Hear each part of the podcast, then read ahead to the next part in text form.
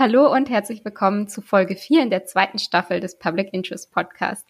In dieser Staffel geht es um Open Source und Nachhaltigkeit. Und in dieser Folge sprechen wir mit Etienne von Fridays for Future. Den Aktivistinnen von Fridays for Future ist es unter anderem zu verdanken, dass Forderungen und Fakten rund um ökologische Nachhaltigkeit im Bewusstsein der breiten Bevölkerung angekommen sind. Sie sind laut, sie widersprechen, sie ordnen ein und streiken für das Klima und das meist neben Schule, Ausbildung oder Studium. Etienne gibt uns einen Einblick in seinen und den Aktivismus von anderen Fridays for Future Aktivistinnen und die Rolle, die Technologien dabei spielen. Hallo Etienne, herzlich willkommen bei uns im Public Interest Podcast. Wir freuen uns sehr, dass du heute hier bei uns bist. Hi, danke für die Einladung. Ja, äh, sehr schön, dass du da bist. Könntest du vielleicht zu Beginn noch ein bisschen was zu dir sagen, wer du bist, ähm, was du bei Fridays for Future machst und vielleicht auch wo? Mhm, klar, also ich bin Etienne aus äh, München. Ich bin da in der äh, lokalen Ortsgruppe von Fridays for Future aktiv.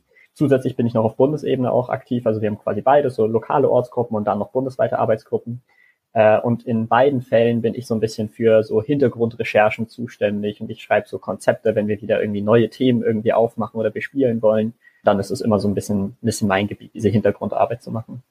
Und könntest du noch ein bisschen breiter aufmachen? Wie gestaltet sich euer Aktivismus generell? Also was macht ihr alles? Wo, ähm, was passiert bei Fridays for Future? Du hast gerade schon gesagt, Konzepte schreiben und Hintergrundrecherchen. Ich glaube, das ist auch was, wo die meisten jetzt nicht als allererstes drauf gekommen wären. Aber was passiert sonst noch alles?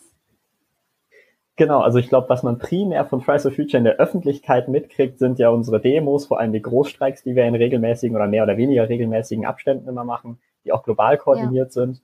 Das kennt man von uns stark und natürlich, dass wir uns immer mal wieder in der Presse zu Wort melden. Aber damit das alles funktioniert, um auch den öffentlichen Druck, den wir ja mit unseren Streiks quasi aufbauen, nochmal besser umzusetzen, nochmal ein bisschen gezielter einsetzen zu können und so weiter. Ähm, auch Punkte nochmal klarer formulieren zu können, haben wir eben noch ganz viele andere Sachen, die wir machen. Also wir sprechen zum Beispiel ganz viel äh, mit PolitikerInnen und versuchen quasi dann nochmal so im direkten Gespräch Sachen konkreter zu formulieren, wirklich zu nochmal den paar Punkte klar zu machen, die sie vielleicht sonst gar nicht so hören würden, die auch vielleicht gar nicht so öffentlichkeitstauglich sind. Man kann in so einem Gespräch nochmal tiefer in Themen eintauchen. Also sowas machen wir viel. Dann fahren wir noch, natürlich nochmal so gezielte Kampagnen teilweise. Also was relativ groß in der Öffentlichkeit war, war vor zwei Jahren zum Beispiel die Kampagne gegen, äh, die wir gegen Siemens gefahren haben. Ähm, ja, da war stimmt. Siemens an einem riesigen Kohleprojekt beteiligt, was alleine das Potenzial hätte, das 1,5 Grad Ziel zu reißen. Und da mussten wir dann natürlich auch einschreiten und sagen, ey, Siemens, so geht das nicht. Also quasi so auf einzelne Akteure nochmal zugehen und dort nochmal Druck zu machen, quasi um wirklich, ja, wirklich schädliche Sachen in die Öffentlichkeit zu tragen und dieses Bewusstsein da quasi nochmal zu schämen, an wie vielen Orten eigentlich gerade noch was zu tun ist. Und natürlich sind wir dann noch ganz stark eingebunden in die generelle ja, Umweltbewegung. Es gibt ja da sehr viel mehr Akteure als nur Fridays for Future. Und da ist auch ganz viel Arbeit, wirklich sich abzustimmen in der Bewegung, äh, quasi über die verschiedenen Organisationen hinaus, wer bespielt gerade welches Thema, ähm, sich über Inhalte auszutauschen. Es ist gerade manchmal relevant, mit Naturschutzverbänden um Windkraft zum Beispiel zu reden. Da sind wir quasi in einem, in einem kontinuierlichen Austausch und versuchen das zu koordinieren. Also das sind so ganz viele Hintergrundarbeit. Natürlich, wenn wir auch Pressearbeit machen wollen, also irgendwo sind, dann muss es ja vorbereitet werden und so weiter. Ähm, wir schreiben Forderungen teilweise, die wir veröffentlichen.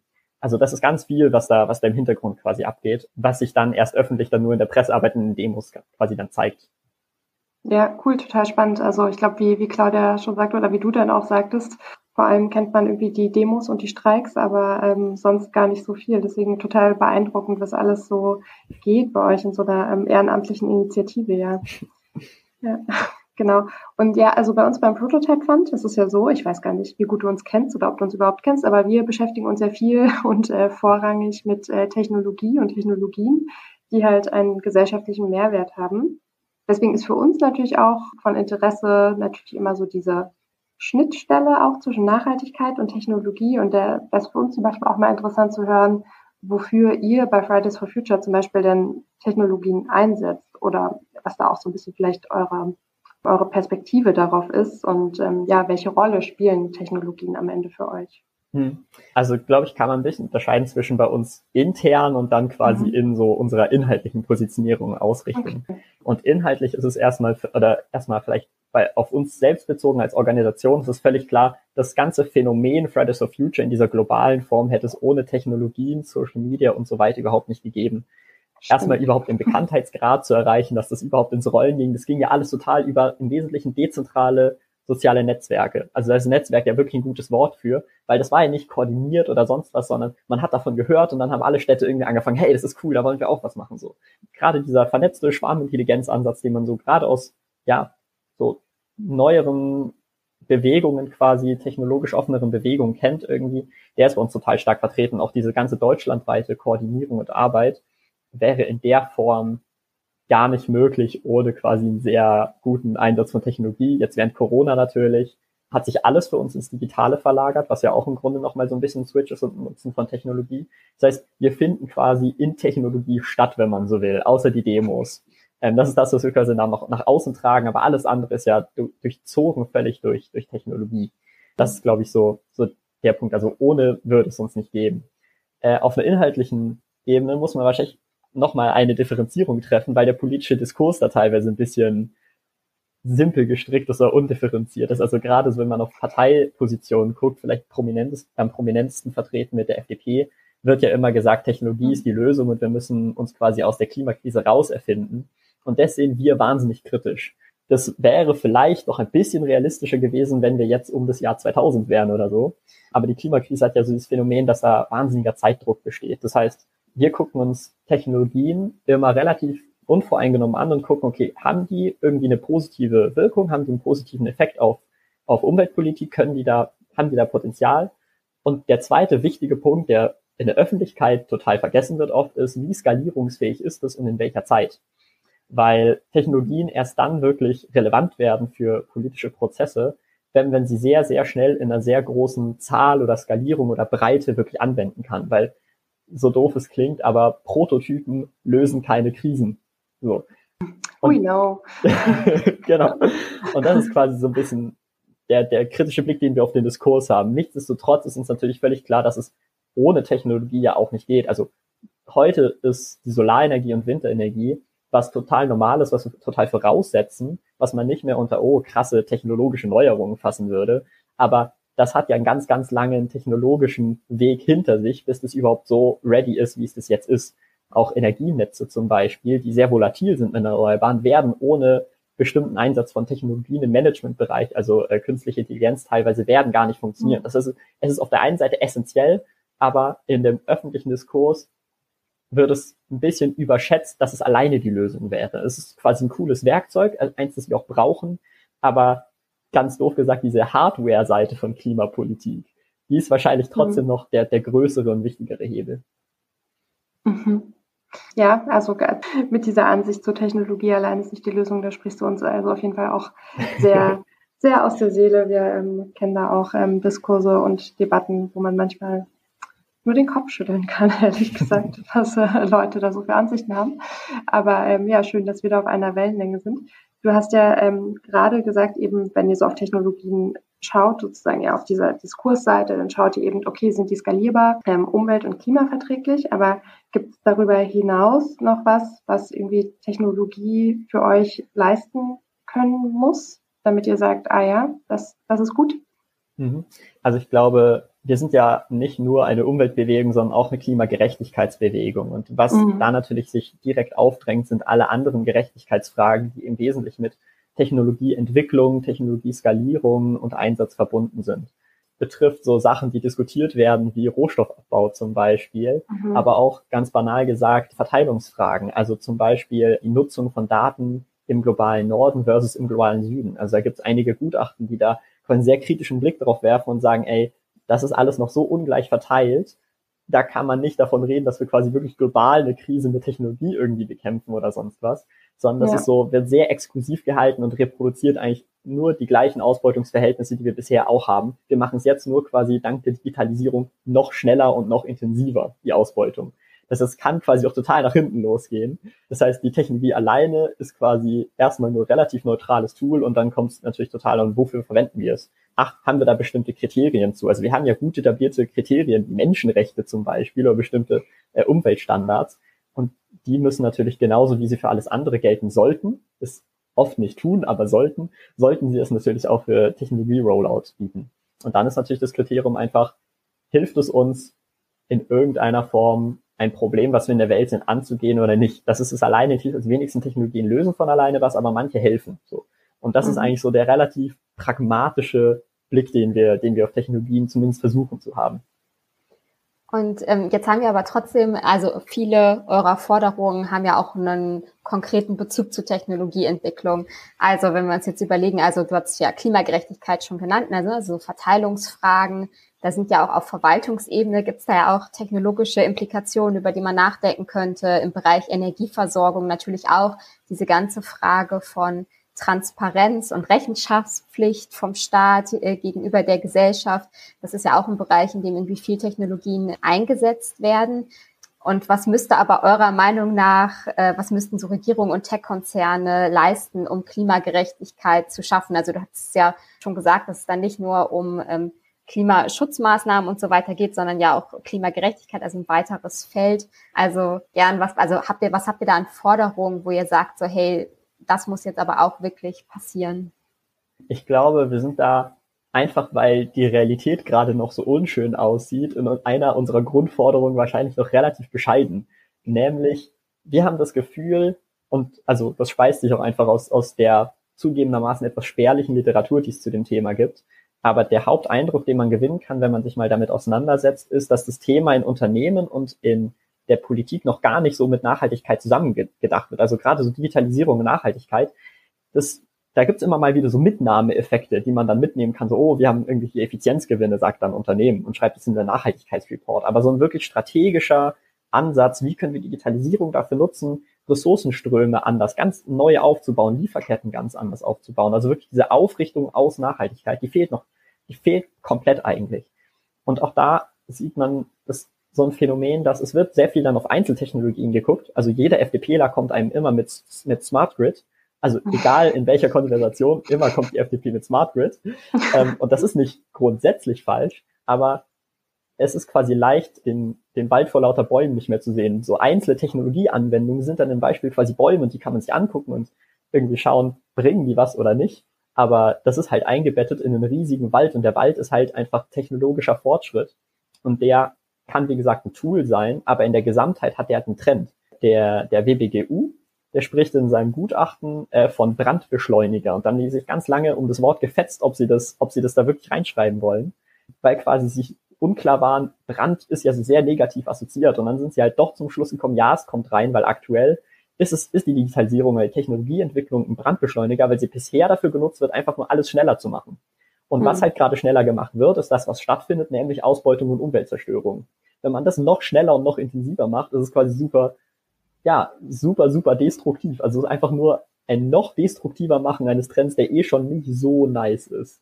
Und der, der große quasi Appell, der eben, wo ich vorhin gesagt habe, das ist quasi noch der relativ bescheidene Appell, ist zu sagen, es braucht da mal einen kompletten Switch im Denken, so einen wirklichen Kurswechsel, eine richtige Korrektur im Sinne von, oh, wir gucken jetzt nicht nur auf die einzelnen Bäume, wir gucken uns mal diesen gesamten Trend in seiner Gesamtheit an und entwickeln mal einen strategischen Ansatz, wie Technologieentwicklung äh, zu einem Zweck werden kann. Und nicht so ein Selbstzweck bleibt von wegen, oh, kriegen wir jetzt noch mehr Wertschöpfung raus oder sowas, sondern Technologieentwicklung als Mittel zu be, äh, begreifen, um eben Nachhaltigkeit erst wirklich gut umzusetzen. Es ist dann, also viele Beispiele hast du ja schon angesprochen, ob das äh, Management-Ebenen von Energiesystemen sind, die von mir gerade ins Lächerliche gezogene Smart Grids haben ja auch eine kleine Rolle, aber sie haben eine Rolle. Ähm, also es sind ja alles berechtigte Beispiele, wenn man sich anschaut, aber sie sind eben eingebettet und diesen ganzen Kontext kann man nicht immer weglassen. Und das ist eben noch gängige Praxis, den einfach wegzulassen. So, das ist der große, große Appell, erstmal das Denken zu fällen, dann können wir quasi in die, in die Implementierungs- Schritte jeweils reingucken und gucken, was ist da gut, was ist schlecht. Aber davor muss man quasi den Rahmen dafür schaffen. Und wie, also es gibt ja jetzt so, so ganz viele For Future Gruppen. Ich habe zum Beispiel also die Developers for Futures gibt es ja zum Beispiel auch, die äh, Techies for Future in allen möglichen Formen. Sind es dann Gruppen, die sozusagen also zum zu diesem aktivistischen Umweltdigitalisierungsuniversum, also in dem du dich jetzt bewegst, konkreter auch dazugehören, wo ihr irgendwie euch austauscht und dann quasi versucht, gemeinsam diese, diese konzeptionelle Ebene anzugehen, die du jetzt angesprochen hast? Oder ähm, ist das auch was, wo du sagen würdest, es sind eher noch einzelne, einzelne Gruppen? Hm, also es gibt natürlich eine konstante Vernetzung, das ist völlig klar. Aber ich glaube, da ist schon wichtig zu gucken, quasi, was die Rollen der verschiedenen For Future Organisationen, nenne ich sie jetzt mal, quasi ist. Ja. Und der, der wirkliche Wert oder das, das, der große Vorteil, den diese Untergliederung auch mit den unterschiedlichen Namen hat, ist, dass wir in viele verschiedene Gruppen und Bubbles reinwirken können, wo Fridays for Future nicht reinwirken kann. Also wenn wir mit Managern reden, dann hat es ja immer so irgendwie implizit ganz komischen Vibe, weil wir so diese, diese Kinder sind und die wollen was und so weiter. Und in der Sicht vom Manager ist das ganz oft was, was nicht so richtig ernst genommen werden kann. Dann kommen halt andere for Future Gruppen, wie eben Managers for Future, Developers for Future, die eine ganz andere Sprecherposition haben. Und so ist quasi die Aufgabe von allen for Future Gruppen, mit ihren jeweiligen Themen und den größten Problemen ihrer jeweiligen Branchen oder Bereiche ähm, da reinzugehen. So in der Landwirtschaft zum Beispiel ist zwar Digitalisierung auch ein Thema und Technologieentwicklung, aber da gibt es gerade ganz andere große Blöcke. So, und das heißt zum Beispiel, die Farmers for Future ähm, haben da andere Schwerpunktsetzungen, als es eben zum Beispiel Developers for Future machen. Die versuchen quasi jeweils in ihrer, in ihrer Bubble mit, mit den größten Blöcken quasi einen Diskurs anzustoßen. Und unter anderem in manchen ist das eben auch stärker verbunden mit Technologien, als es in anderen Bubbles ist. Aber man kann da, glaube ich, nicht von einer so strukturierten Kampagne hin zur Digitalisierung in der Nachhaltigkeit oder so sprechen. Dafür ist das quasi zu, zu divers und dafür sind die Diskurse in den einzelnen Debattenräumen auch zu unterschiedlich.